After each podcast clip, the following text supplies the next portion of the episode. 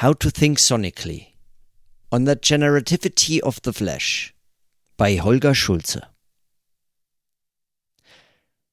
As I am writing and rereading this chapter, it is rather early on a hot summer's morning and I mostly hear heavy traffic outside my window. I am still waking up, a hot cup of tea with sugar and milk at my side, it seems that I selectively try to exclude these rather unwanted noises right now. This mixture of accelerating cars and a steadily humming hard drive. But they are present all the same. Composed and intentionally designed sound is shaping this moment together with a whole lot of unwanted noise, forming a whole of almost indiscernible sounds. Before you started reading this chapter, you might have browsed over some of the other contributions to this volume. Doing that, you might have fantasized about this sound or that sound from the 19th century, from ancient cultures, or archaeologically and forensically reconstructed and imagined soundscapes. While doing so, you might have been enveloped in a drone of sounds from your hard drive, from the outside traffic, your mobile phone, and from the upstairs neighbors. These sounds constitute the wild and erratic population of everyday listening, which have not been domesticated, neither aesthetically nor discursively and not at all technically until recently. Your and my listening experience consist of largely contradictory, mingled and highly dynamic sound events, sonic drones and threats of listening. Might contingency and mingledness be some of the foremost qualities of this erratic population you call sound? Quoting Gertrude Stein There are many ways of making kinds of men and women. In each way of making kinds of them, there is a different system of finding them resembling. Sometime there will be here every way there can be of seeing kinds of men and women. Sometime there will be then a complete history of each one. Everyone always is repeating the whole of them, and so hmm. sometimes someone who sees them will have a complete history of everyone. Sometimes someone will know all the ways there are for people to be resembling. Someone sometime then will have a complete history of everyone. I hear Gertrude Stein's voice right now and you will encounter her voice again later in this chapter. The mingledness of my individual listening experience right now throws me in midst of the paradoxes of sonic research. Research on sound is often motivated by the noble if not paradoxical ambition to think with, through, and beyond sounds all at once. In the 20th century, various artists and composers, instrumentalists and architects, engineers and mathematicians did extensive research on sound. Starting with R. Murray Schafer's bold ambition to archive and analyze the soundscapes of the world, passing a number of more elitist approaches to sound from the realm of composition and sound art, for example, Born 1995, arriving at a series of more traditional academic approaches to understanding sounds by means of culturally reflected and historically informed inquiries based on field research and critical analysis. In the early 21st century, the authors of this volume, and probably many of its readers, live in a world where a lot of audio a rather barbarian reduction implying total inclusion, is being transmitted, researched on, and post produced in almost every single second in a wide variety of cultures all around the planet. new mixtures of analog and digital media, of ancient and cutting edge forms of performance, new technologies, new gadgets, new products, and software applications are being developed. In this maelstrom of auditory extravaganza or sonic ennui, as some prefer to call it, one question seems to remain unanswered.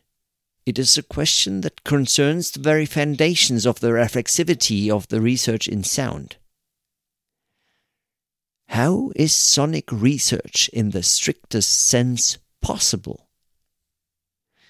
Could it be necessary to approach the often separated areas of sonic research, for instance, the auditory in everyday life, in design, in the arts, in perception, as one cohesive research field? How can it be possible that an entity like sound, resoluting out of physical movements, processes, and actions, often initiated by creatures one could call anthropoid or humanoid, is investigated by an individual research practice like listening? Could it be appropriate to think any material sounding and any researcher listening as one cohesive aggregation, a sonic corpus. Sirens and ringtones inhabit this edifice. The effects of actual sonic vibrancy can be scary, disturbing, even humiliating and disorienting from time to time. But were it not precisely such experiences which guided many researchers into this whole new, unsettling field of research in the first place? Is a larger truck driving down the road? Or is it the neighbor's kids who are jumping up and down? Can you do research on sounds while immersed in exactly these sounds? How could it thus be possible to do research on sounds that leaves more traditional logocentric approaches of academia behind? and indeed proceeds by thinking and researching sonically and not verbally, visually, diagrammatically. Would that not qualify as a trembling resonance in research, disturbing and scattering research practices? scientific entities and academic dispositives. Could you imagine a post-logocentric aesthetic lest a post-logocentric theory of the auditory? Or, in other words, how could one imagine thinking sonically? Thinking with, through, and beyond sounds. Firstly, and as an outline of the remainder of this chapter, thinking sonically could be narrowed down to a process which is A. Not reducible to mere alphanumeric logocentric translations or Aufschreibesysteme. Physically inscribed and visually represented numbers, letters, words, or mathematical operations are literally not what one listens to. As a consequence, sonic thinking implies a genuine sonic approach, which is B. Not ignorant of how specific and highly dynamic spatial environments shape and condition one's experience. Sound is always experienced in particular situations and not in abstract graphs, flowcharts, or statistical distributions. This sonic way of thinking, moreover, should C. not ignore the fundamentally corporeal character of auditory experiences for anthropoids as the factual main listeners in research, because their bodies are in fact their primary and very material receivers, amplifiers, and interpreters of sound.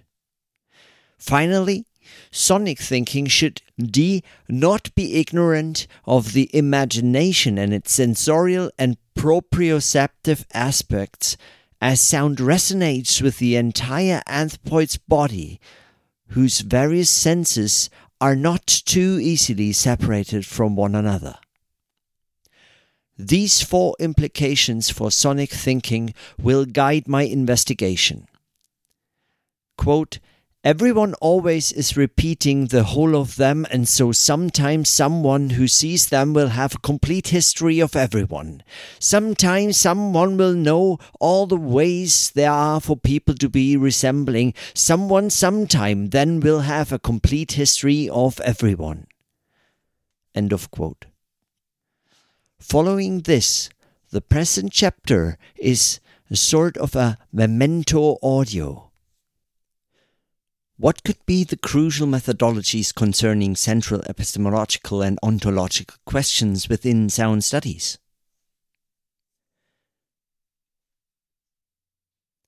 How to think spatially.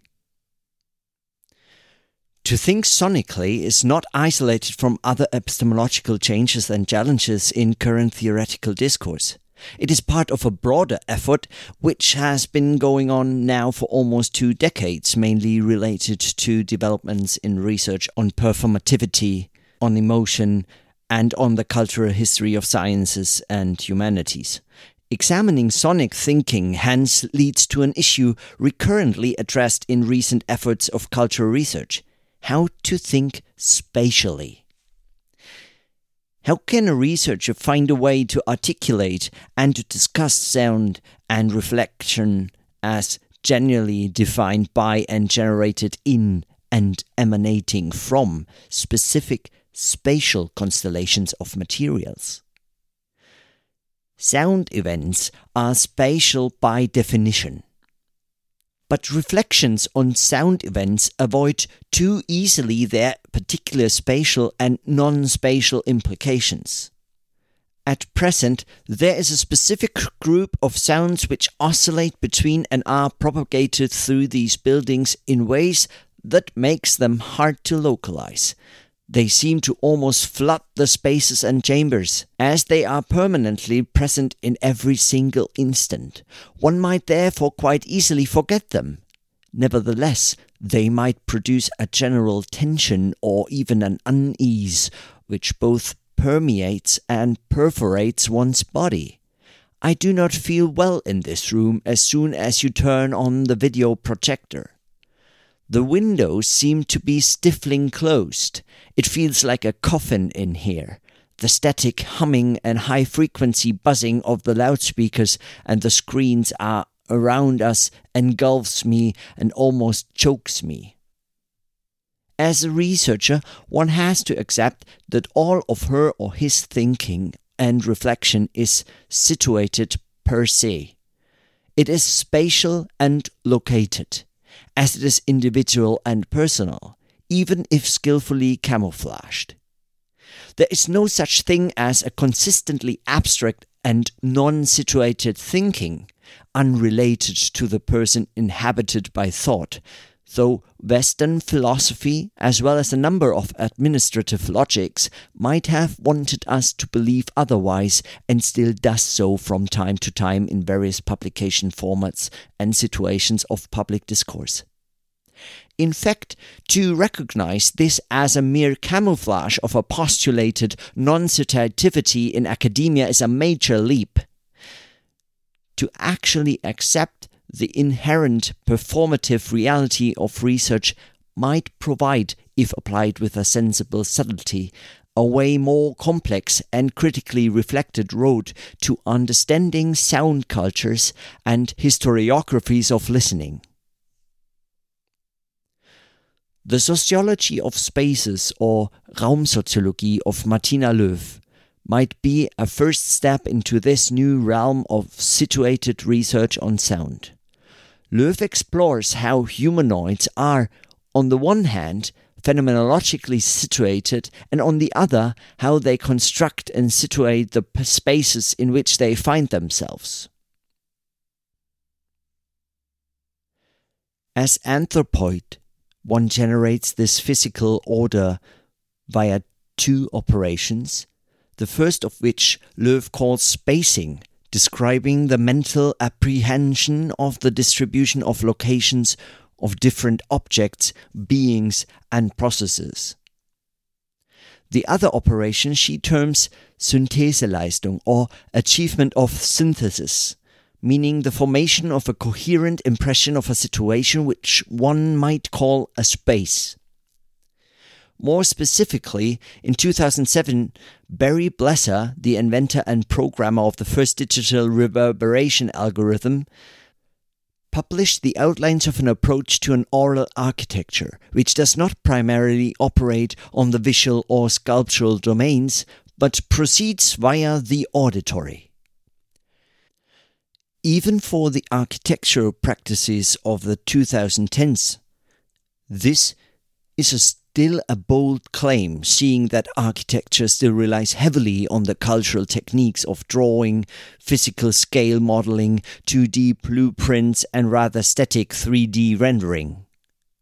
In his volume, Blesser succeeds in finding a specific language to describe how human beings experience architectural settings aurally without reinvoking well known terminology or the schematics of building acoustics and room acoustics. Among other things, Blesser proposes that one reflects on the acoustic horizon, in which one hears a limit of the audible which is not presented by visual walls or other optical or physical hindrances. He also proposes a way to analyze how an edifice can be aurally illuminated by sounds. A building, he argues, does not sound by itself, but needs to be activated via sound though such terminology might still be regarded as being full of visual metaphors, it nevertheless changes the concept of space by directing one's attention towards a sonic form of propagation and a genuinely aural way of perceiving the propagations of sound. Aural architecture as a set of terms and descriptions allows for a spatial analysis of experiencing sound. Finally, I'd like to introduce a term here that the German media researcher, musicologist, and trained jazz musician Rolf Grossmann coined in 2008. His concept of the auditory dispositive, auditives dispositiv, is capable of radically directing one's perspective towards a spatial analysis of sound. It becomes an approach that takes the very material and physical nature of auditory effects and processes into account. At this very moment of reading, for instance, you could be part of the auditory dispositive of a library or an office space. Both locations and spaces have their own regulations, their historical predecessors, and their ethical and moral codes, which pile up to a whole anthropological concept of what human beings should be doing in such spaces. Take the situation of the library. As an auditory dispositive, this spatial arrangement is related to the history of designing and building places for, for example, philological research, for detailed close reading, and an intensely, if not intimately, executed analysis of texts and documents the architecture of shelves and tables, lamps and chairs, of draperies and aisles are all spatial arrangements that provide essential elements to what constitutes library proper. All its material, its geometrical and its ornamental appearances thus provide a specific aural architecture that frames, distorts, and focuses your and my listening and reading activity. The silence postulated in buildings for storing books and analyzing texts is thus of a very specific historical quality. This auditory dispositive implies and demands the bodily tension of a concentrated reader from its visitors and users a reader who might easily be irritated or distracted. At the same time, it also implies that a state of non silence, of noise and babble, would be distractive to any reader, and that distraction would result in an inadequate form of concentration for textual analysis and proper academic work. The silence of the library, having its origins in the history of work and prayer rituals in monasteries, is thus a moralizing silence a silence that almost automatically implies worshipping of the individual text and of the whole archive of stored texts. Reading in the library is probably the most prominent reverential, if not religious, activity in Western writing culture besides writing itself, of course. Consequently, Whenever one is in a library, one tries to discipline bodily movements and minds to grasp the meaning of the words one is reading. I try to avoid making noises, moving my body, whistling, or finger snapping in order not to distract the activity of reading. Even a presumably all silent activity like reading has its highly spatial and material sound practice connected to it, which, in this case, is mainly a practice of non sound. The approaches by Grossmann, Blesser, or Löw all stress that a sound event and a listening experience take place in specific spaces and situations. Moreover, any sound event can only be materially manifest in a specific physical situation, be it a concert venue, an art gallery, a tablet computer with poor loudspeakers, or a pair of headphones. The materiality of the situation in which a specific noise propagates is crucial. One cannot speak substantially about a listening experience without also describing and analyzing the specific material and physical situation, including but not limited to the architecture, technologies, and designs in which the experience takes place. In thinking spatially and sonically, one then focuses on the auditory dispositive and the aural architecture as the historically, culturally, and materially determined, and thus highly situated and immersive conditions of any sonic experience.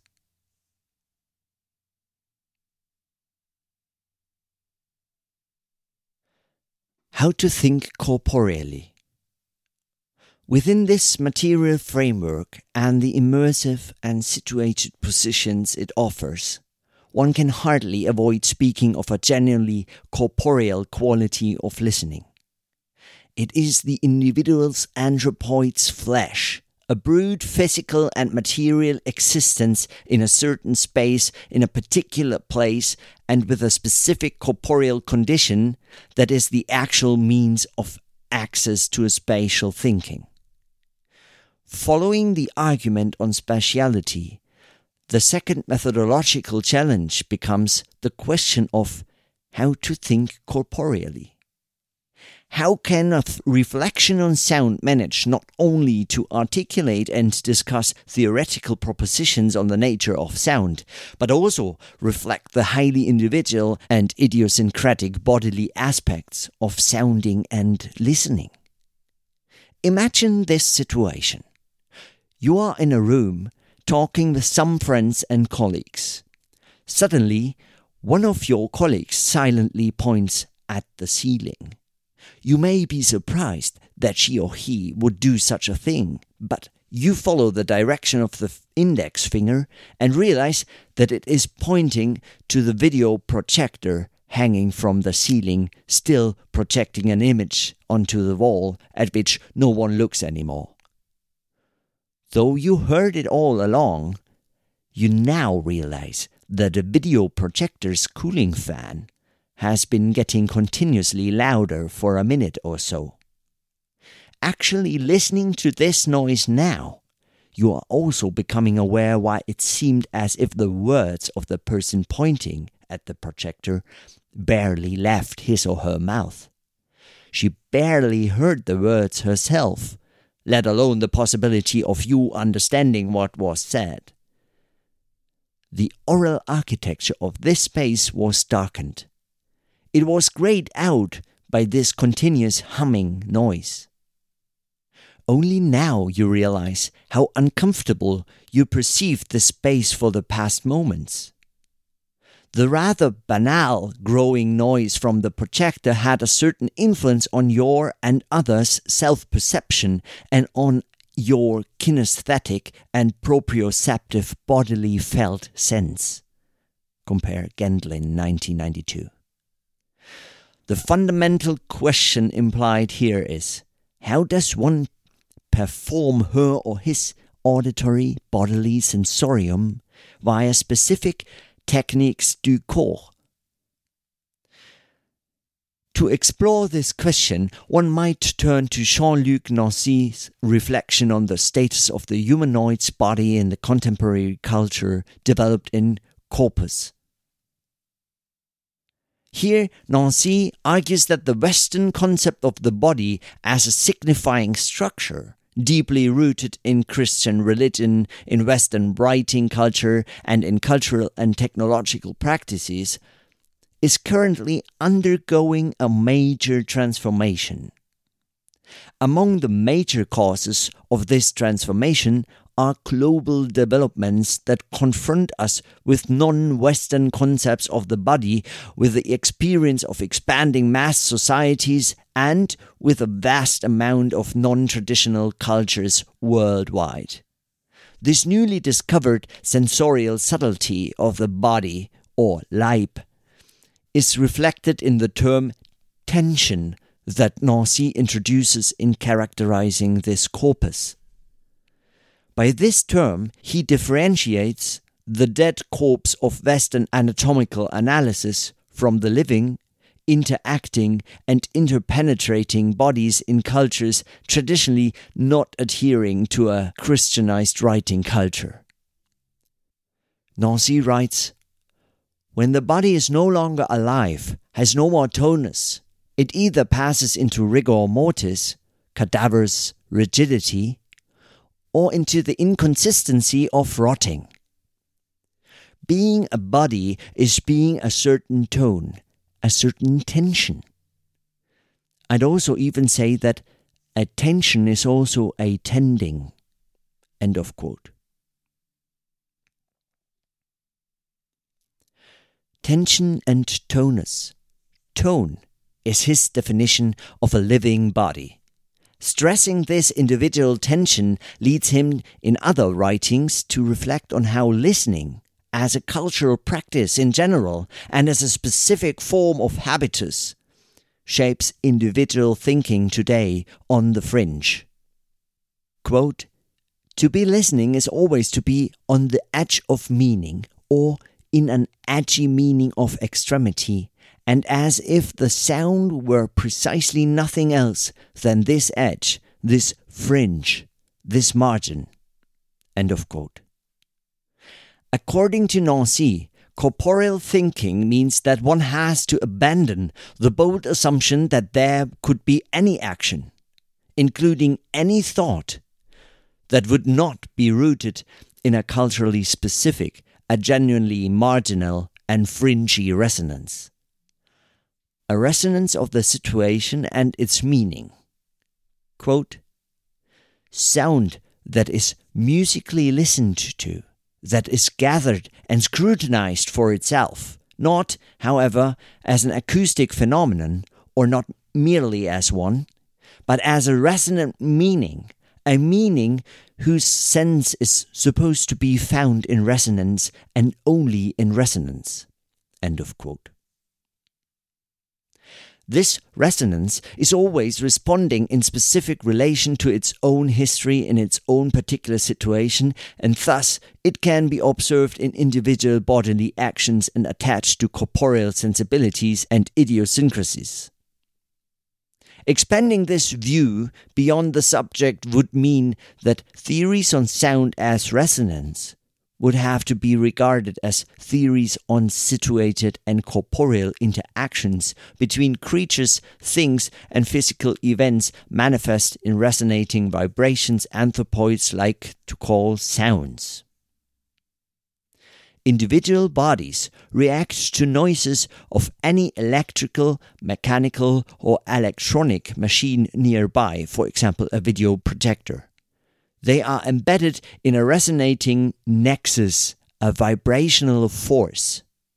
And yours, as well as my thinking, are put in motion by these generative forces. A monist or perceptually radical epistemology is then implicit to the writings by Steve Goodman and Jean Luc Nancy as a symmetrical anthropology. A symmetrical, and as such, post anthropocentric anthropology operates culturally and historically reflected to questions the condition humane, the condition of the human in culture, not to explore this condition with a normative approach, but to relate a humanoid and its body within a dense materially and corporeally resonating field of possibilities flexibilities, and other relations of the human. This effort to emphasize present materialities as an indispensable ground for culture is a major issue of the so called new materialism. It differs largely from phenomenological studies undeviatingly adhering to a predominance of an anthropoid actor. Listening and sounding exchanges this assumed humanoid predominance for a sonic dominance. The corporeal situation of listening addresses a particular sonic, bodily felt sense manifest in sound practices that is beyond any verbal articulation, a sonic corpus, following Nancy. Eugene T. Gendlin psychologist and phenomenologist who proposed the term bodily felt sense for such corporeal manifestations of proprioceptivity, summarizes the multiple forms of knowledge inherent in this bodily felt sense as follows Quote, Any situation, any bit of practice implies much more than has ever been said. End of quote.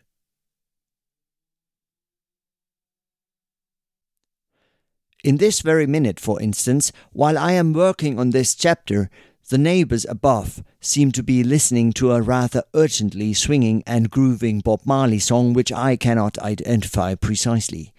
The ceiling of our apartment seems to abate and to filter the sound, letting only the most significant and deep vocal and bass frequencies get through. The sonic signature of a characteristic Bob Marley production. Luckily, I do not feel disrupted by this vibration entering my working space against my wish. Instead, I have to smile, remembering former situations in my life in which I have, maybe even intentionally, had to listen to this music.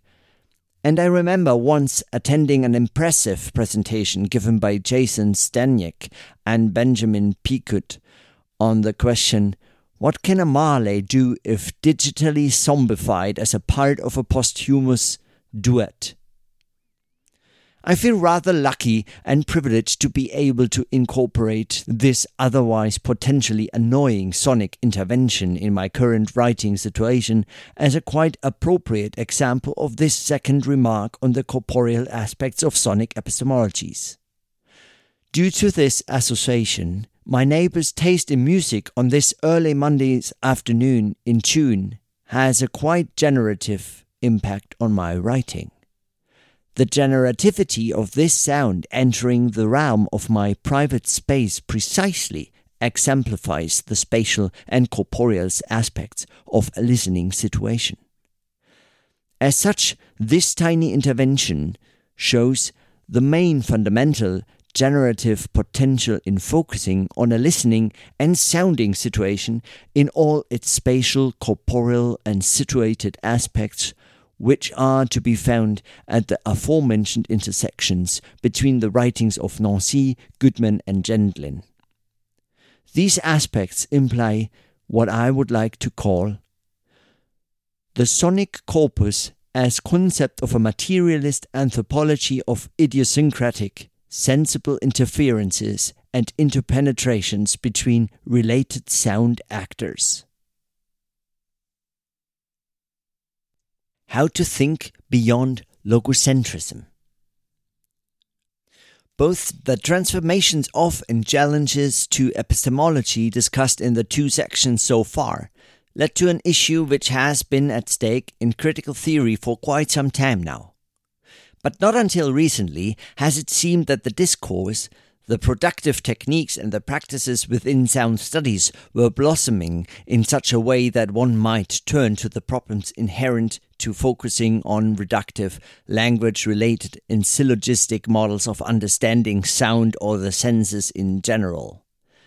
Whereas in academia, these are the primary forms in which arguments are presented, questioned, and discussed, it becomes more and more obvious that such an approach tends to reproduce cliches and even an essentialism of structure when applied to the sensory experience of anthropoids.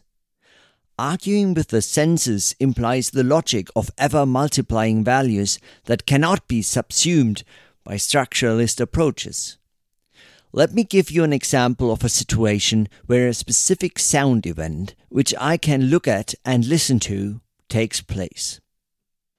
For instance, my experience of how the Otolith group presented their latest video essay titled People to Be Resembling at the Haus der Kunst in Munich. In standing in front of the screen, watching this video, in listening to the accompanying music recorded by Don Cherry, Colin Walcott, and Nana Vasconcelos in 1978, in listening to a recording of Gertrude Stein reading a passage from The Making of Americans on top of this musical piece, there are many ways of making kinds of men and women. And in watching photographs shown in the video from the original recording sessions in Ludwigsburg in 1970s, sorting the celluloid and the photographic negatives, in doing all of this, I just go with the flow of this essayistic video. I might not identify all the details at first sight or sound, but I like to take my time for this heterogeneous and highly contingent meeting of sensory artifacts. And I like to enjoy the sheer qualities of colors and noises, of cuts and layers, of astonishing sound events, compositional structures, and inspiringly developing connections between moving images, sounds, words, and flow. After the video has ended, I feel soothed I feel refreshed and I am full of questions, phrases, and ideas, possible arguments, and possible worlds in which this artifact would make sense to me. But I take my time. I do not rush. With both expert and background knowledge at hand, I might now be able to elaborate a bit on this work by Otolith in words and in arguments. How it might have been historically constructed how it might be technologically advanced or outdated, how I might link it to a more original or a more restricted theoretical model of sound. I may even be able to describe how a communication process is put forward by the specific listening and watching situation implied by the piece. And I might do this by scrutinizing the semiotic operations dominating this piece or the mathematical operations equally dominant, especially in Stein's text that is actually based on algorithmic operations. All of this might even be of a certain interest to some of the readers of this chapter. But still, would it be of any relevance to a situation in which you would actually listen to this piece? There might be instances of sound art and video art in which historical, contextual, and referential clarifications would change an individual's uh, inspiration by or rejection of a particular work. But there are, I assume, a lot more cases in which such additional information surely will not change my experience at all. This fact, which might be hard to swallow for the majority of academics, is exactly the main argument of the mathematician, cultural historian, and philosopher Michel Serres in Les Cinq Sens from 1985. In his volume, he argues very clearly that a researcher's and as homme or femme de lettres, but also just as a common man in writing cultures. One has to be aware of what one is convincingly able to say and write about something, however vigorous, energetic, or fervent it may be, might in the end not be close to truth at all. It could as easily be a merely pretty sounding theoretical artifact, sensorially detached and actually contradicted by experience. Such a habit of speaking and writing rapidly and fluently Serres names the golden mouth, la bouche d'or. This golden mouth speaks eloquently and it has convincing arguments and concise descriptions quick at hand at any given moment. Though this might seem a quite desirable ability, Serres sees this as one of the most harmful déformations professionnelles of academia and research. And surely he is right. He proposes a massive slowdown. Instead of letting yourself being taken over too fast by your own habitual phrases and arguments, your knowledge and your ideas, he proposes that one takes her or his time to simply perceive, to let an experience sink in, to get a genuinely profound and radiating sense of what is actually taking place around us at this very instant.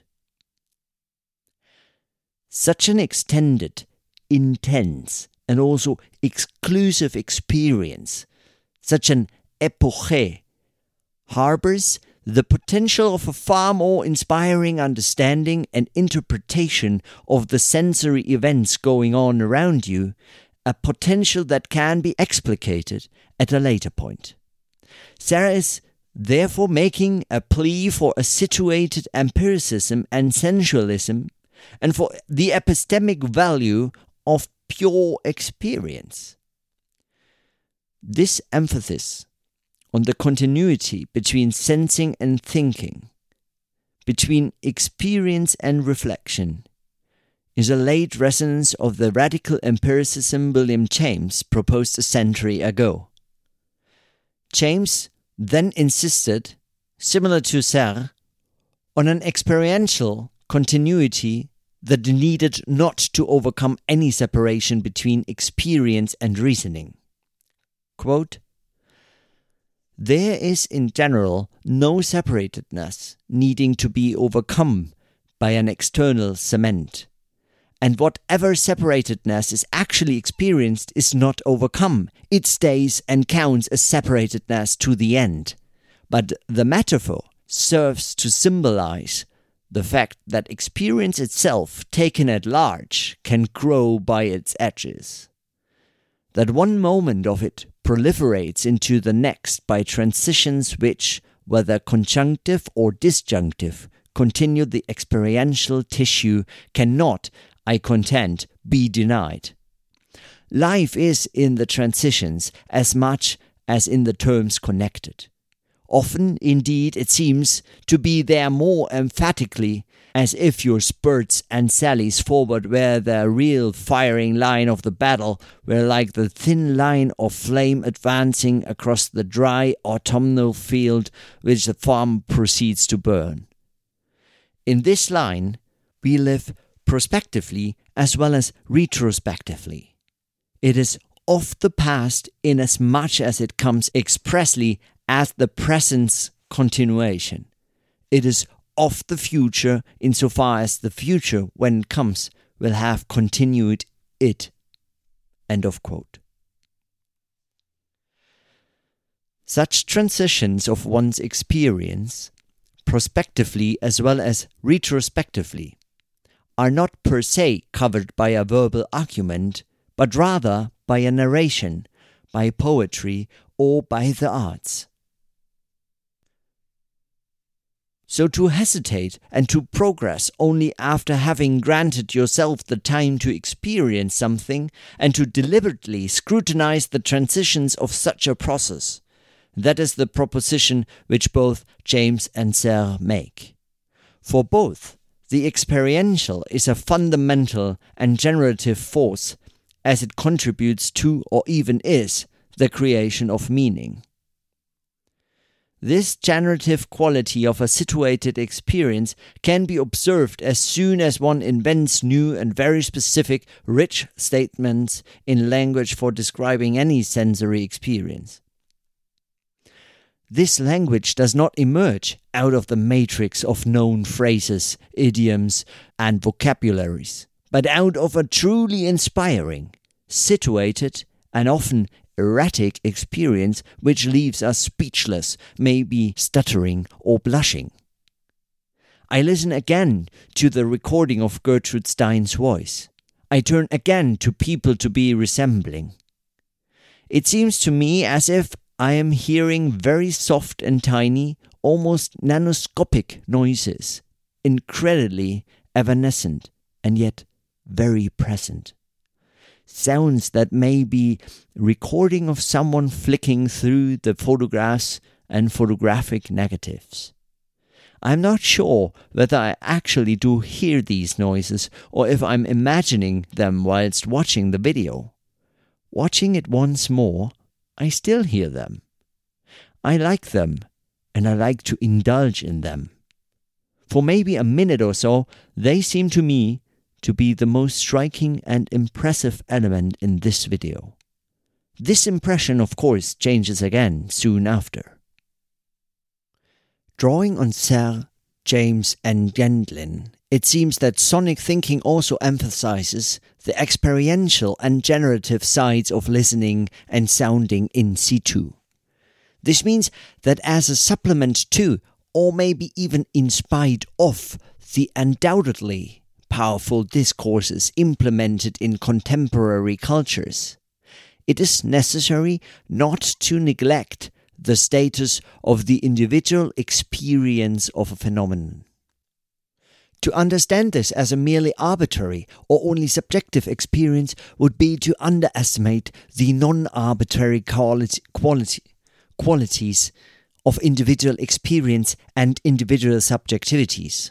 As such, it only goes to show how contemporary logocentric research and writing culture often neglect, via individual speakers and protagonists, the fact that no humanoid could possibly be capable of experiencing this world as a well tempered, objective, and neatly organized model of arguments and examples. Instead, one encounters the world as a succession of individual, incredibly tiny and particular situations and experiences which might be erratic and scary, hasty and hectic, lame and boring, eluding and inspiring, all in surprising comminglings. Stressing these experiential moments in combination with their contextualization and historization might provide a subtle and inspiring empirical foundation as a way to start and to guide a sonic analysis. Such an analysis, corporeal and blatantly aware of the pitfalls of its own logocentrism, seems to be far more appropriate to the field of the sonic than one which would proceed exclusively to describe the lines of signal processing, the communication processes, or the information theories behind sonic events. To transcend such generalizing and abstraction driven scripted experience, this scripted evidence would then equip researchers with the means of articulating, of reflecting, and of manifesting specific experiences within a particular sonic situation. To write such a thick description, such an intense and personal narration of an auditory experience and one's highly idiosyncratic, explorative, essayistic reflections on it is then to think imaginatively offering experientiality and generativity as means to transcend scripted, traditional, and logocentric discourses on the sonic. How to think imaginatively. So far, thinking about sound has led me to a discussion of aspects of spatiality, of corporeality, and of logocentrism in research and in the arts.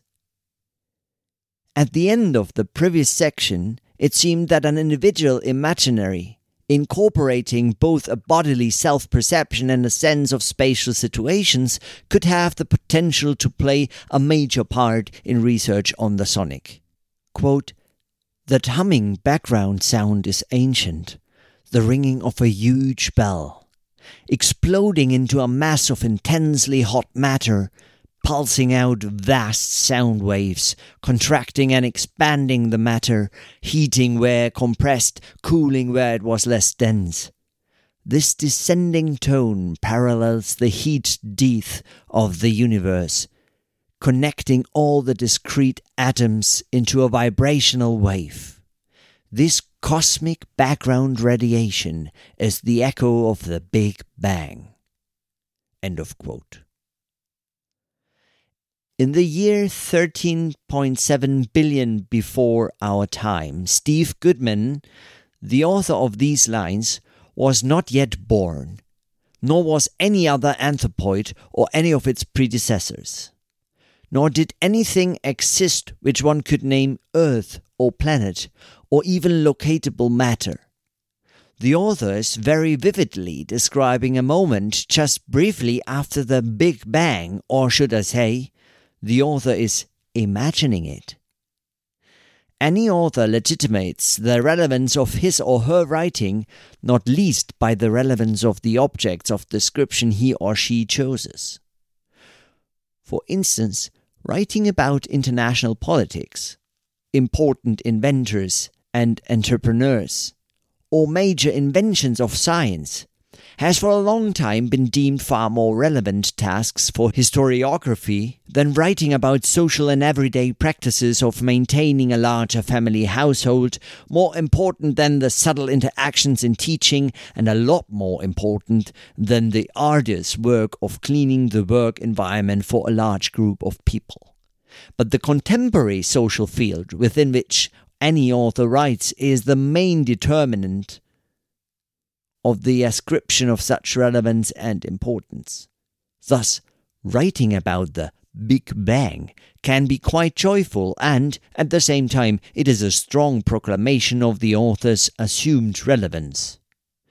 But yet, Goodman integrates his interpretation of the Big Bang in the latter part of the first third of his book.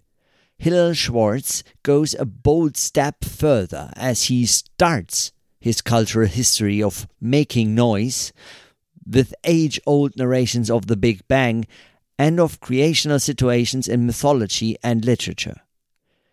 His book thus resembles an ultimate encyclopedia of unwanted sounds, an unholy book of noises.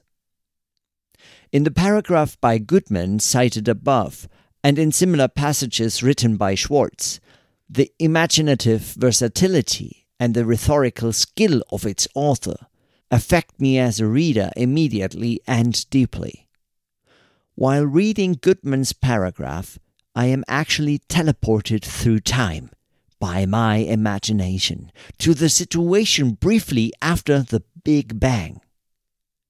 It makes me try to imagine at least some elements of its auditory and sensory quality, the pervasive effect an imaginative text might have on us, the narrative immersion, the experiencing via imagination, has been quite a well known fact and poetic technique in literary writing for ages and across different genres and cultures.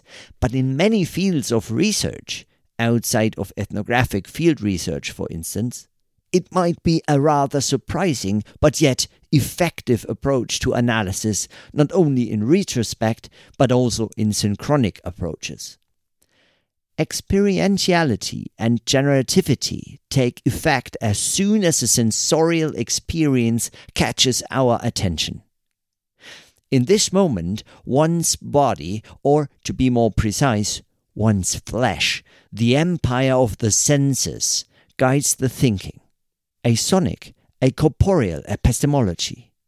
Here I'm obviously following the train of thought that Merleau-Ponty laid out in his late works on the body and on the imagination. In these he explored, which is in close proximity to the thinking of Jean-Luc Nancy, how anthropoids perceive themselves not as the signifying and tidily constructed bodily machines known from anatomy, but more as a sensory formation in flesh. Humanoids, as you and me, do not actually live in logocentrically arranged and immovable structures of bodily functions. On the contrary, at any given moment, one is experiencing a quite particular generativity of the flesh. You sense and think. I resonate and react. Both are we continuously transforming and transmuting. Because of this generative character of experience, it becomes both problematic and challenging to manifest, to transmit, and to analyze individual sonic sensations. At this point, the aforementioned cultural technique of narrating, of poetry, and of art becomes crucial as method. Imagination might be, and has been for ages, manifested and articulated in artifacts that evoke those imaginations. Not arguments, not logically connected chains of signs and characters, but ones that bear all the richness of our experience narrations that manage to transmit an experiential depth and density to any person close enough to our cultural sphere. This skill to invent and to construct such poetic, truly new artifacts is what I call generativity. This concept, previously smuggled into this chapter, originates from the sociology of aging by Carlat, and in parallel from the study of generative principles in the arts by Hay. Both fields use this concept to refer to the erudite and mature ability to bring something into the world that effectively activates, inspires, and motivates others. Generativity is a much more open concept than, for instance, neighboring ones like creativity, productivity, or even work. Concepts that are so deeply rooted in 19th century concepts of industrial production and Eurocentric cultural hegemony that one could easily be witnessing them disappear as major concepts in the next decades. The most prominent example of a highly generative and imaginative writing on sound might be the sonic fiction of Kodwo Eshun, Writing a sonic fiction requires a sensory exploration into the process of sound and into one's individual appropriation of modes of listening, as well as into one's idiosyncratic sonic experiences and imaginations.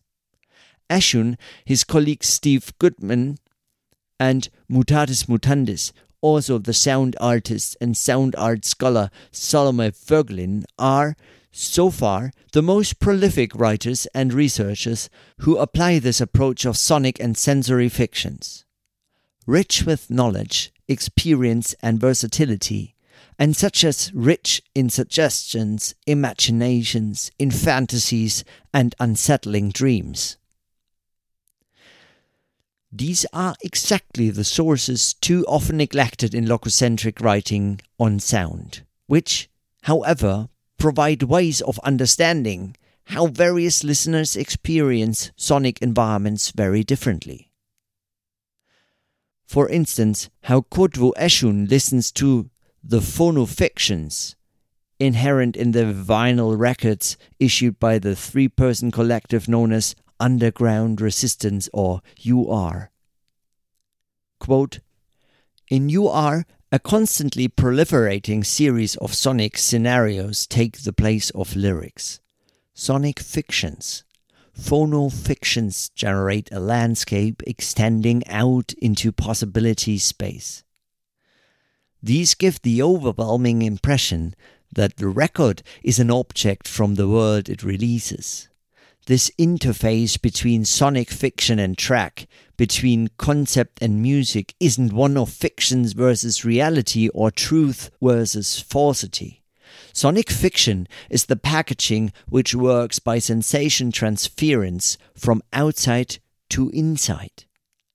The front sleeve, the back sleeve, the gatefold, the inside of the gatefold, the record itself, the label, the CD cover, sleeve notes, the CD itself. All of these are surfaces for concepts, texture platforms for phonofictions. Concept feeds back into sensation, acting as a subjectivity engine, a machine of subjectivity that peoples the world with audio hallucinations. Parliament populates the world with cartoon universes. Sun Ra seeds the world with composition planets. Scientists reprograms the positioning of satellites, setting all chronosystems to warp time. End of quote. Eshun takes us right into his personal machinery of imagination and immersion, which is triggered by the sound productions of underground resistance. He introduces us to what I termed a narrative immersion in the above, a sensation transference by means of the materiality of all the details in such a record. Or, as the title of the quoted paragraph states, sonic fiction is a subjectivity engine. A material engine that is connected to your listening body, to your incorporated idiosyncratic imagination, your sonic corpus. Generativity in action. For sound studies, in general, the potential of ambitious and poetically suggestive narration lies in exactly this transference of sensation. The individual but also highly intersubjective interpretation of sonic situations as presented by Eshun, by Goodman, but also by Schwartz or Voegelin might be analyzed via its ripples on the imagination of a particular highly responsive listener. A sonic fiction is manifest in an artwork, in a sound piece, in a conceptual sketches, or in any fiction in any medium the listener likes to choose. The contact between the listening researcher and the sound emitting situation or constellation generates this machine of imagination this subjectivity engine. An engine that manifests sonic traces, that makes it possible to come closer to the specific trajectories and signatures of how a specific sound performance proceeds, tumbles, and turns.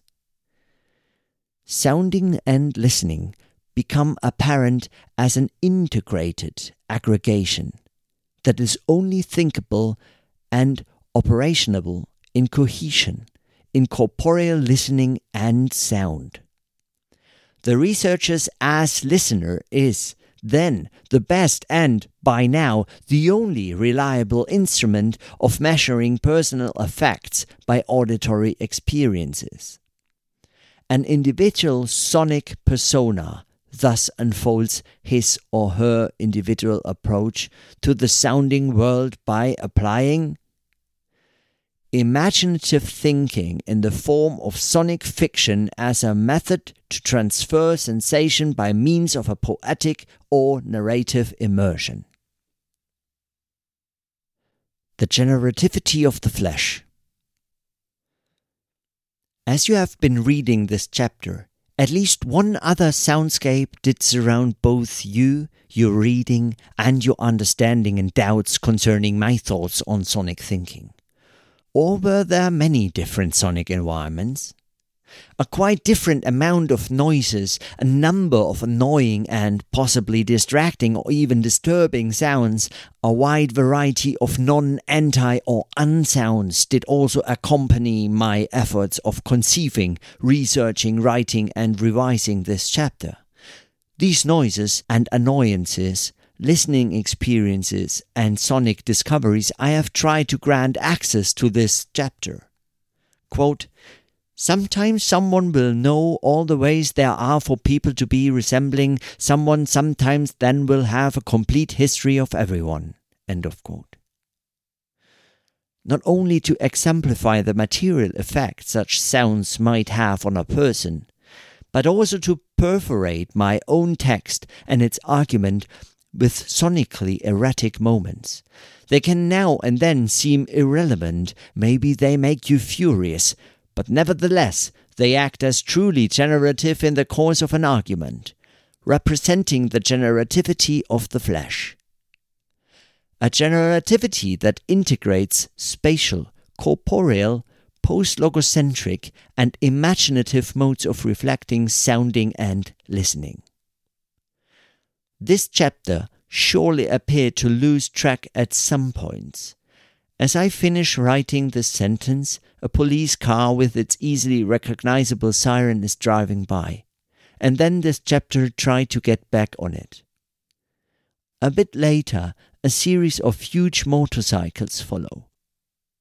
Thinking with, through, and beyond sounds. My laptop's hard drive is still forming the grey and clicking general bass. Resonating, generating, reflecting. Researching on sounds while being immersed in these sounds. Extracts from the Making of Americans.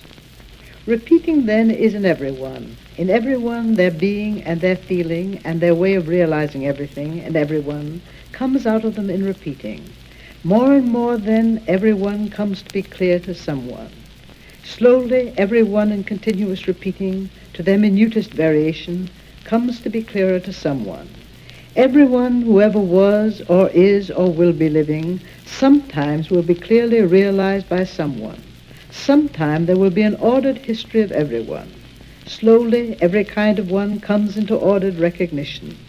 More and more than it is wonderful in living, the subtle variations coming clear into ordered recognition, coming to make everyone a part of some kind of them, some kind of men and women. Repeating then is in everyone. Everyone then comes sometime to be clearer to someone. Sometime there will be then an orderly history of everyone whoever was or is or will be living. It happens very often that a man has it in him, that a man does something, that he does it very often, that he does many things, when he is a young man, when he is an old man, when he is an older man. One of such of these kind of them had a little boy, and this one, the little son, wanted to make a collection of butterflies and beetles, and was all exciting to him, and was all arranged then. And then the father said to the son, You are certain this is not a cruel thing that you are wanting to be doing, killing things to make collections of them? And the son was very disturbed then. And they talked about it together, the two of them. And more and more they talked about it then. And then at last the boy was convinced it was a cruel thing. And he said he would not do it. And his father said the little boy was a noble boy to give a pleasure when it was a cruel one.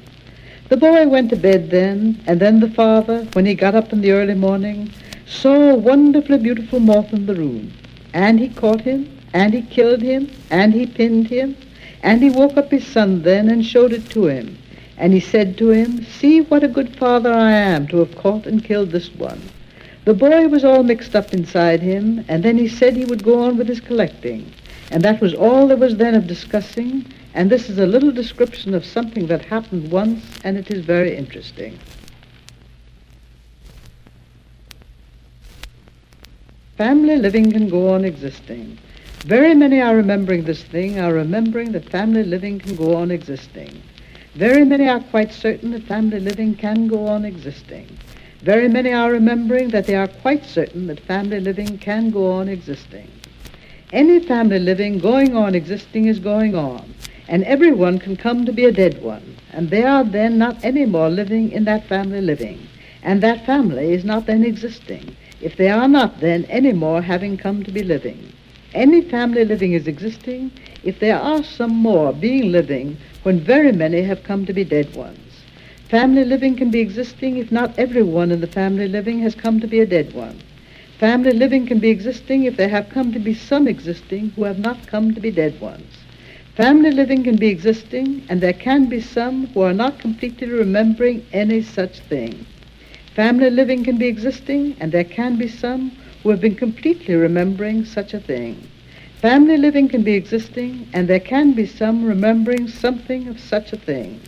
Family living can be existing, and some can come to be old ones and then dead ones, and some can have then quite expecting some such thing. Family living can be existing, and some can come to be old ones and not yet dead ones, and some can be remembering something of some such thing. Family living can be existing, and someone can come to be an old one, and some can come to be a pretty old one, and some can come to be completely expecting such a thing, and completely remembering expecting such a thing. Family living can be existing, and everyone can come to be a dead one, and not anyone then is remembering any such thing. Family living can be existing, and everyone can come to be a dead one, and some are remembering some such thing. Family living can be existing, and anyone can come to be a dead one, and everyone is then a dead one, and they are then not any more being living. Any old one can come to be a dead one. Every old one can come to be a dead one. Any family being existing is one having some being then not having come to be a dead one. Any family living can be existing when not everyone has come to be a dead one. Everyone in a family living having come to be dead ones, some are remembering something of some such thing. Some being living, not having come to be dead ones, can be ones being in a family living. Some being living and having come to be old ones can come then to be dead ones. Some being living and being in a family living and coming then to be old ones can come then to be dead ones. Anyone can be certain that some can remember such a thing. Any family living can one being, being existing, and some can remember something of some such thing.